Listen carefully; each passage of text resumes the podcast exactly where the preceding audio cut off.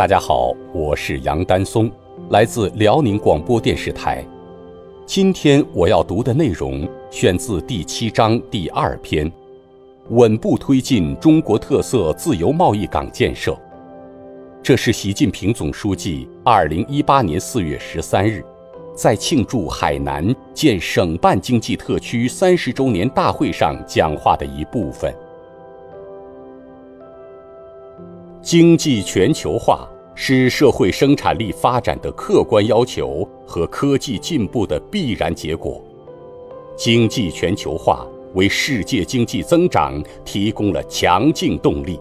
促进了商品和资本流动、科技和文明进步、各国人民交往，符合各国共同利益。当前，世界经济仍然面临诸多复杂挑战。新增长动能缺乏，增长分化加剧，把困扰世界的问题简单归咎于经济全球化，搞贸易和投资保护主义，想人为让世界经济退回到孤立的旧时代，不符合历史潮流。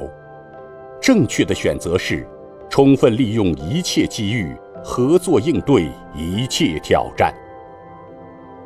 我在党的十九大报告中强调，中国开放的大门不会关闭，只会越开越大。这是我们对世界的庄重承诺。要坚持对外开放的基本国策，奉行互利共赢的开放战略，遵守和维护世界贸易规则体系，推动经济全球化朝着更加开放、包容、普惠、平衡、共赢的方向发展。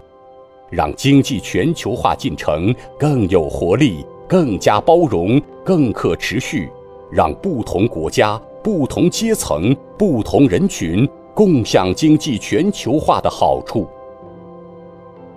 在这里，我郑重宣布，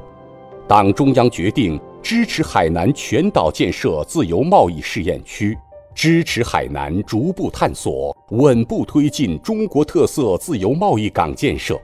分步骤、分阶段建立自由贸易港政策和制度体系，这是党中央着眼于国际国内发展大局，深入研究、统筹考虑、科学谋划作出的重大决策，是彰显我国扩大对外开放、积极推动经济全球化决心的重大举措。海南全岛建设自由贸易试验区。要以制度创新为核心，赋予更大改革自主权，支持海南大胆试、大胆闯、自主改，加快形成法治化、国际化、便利化的营商环境和公平开放、统一高效的市场环境。要更大力度转变政府职能，深化简政放权、放管结合，优化服务改革，全面提升政府治理能力。要实行高水平的贸易和投资自由化便利化政策，对外资全面实行准入前国民待遇加负面清单管理制度，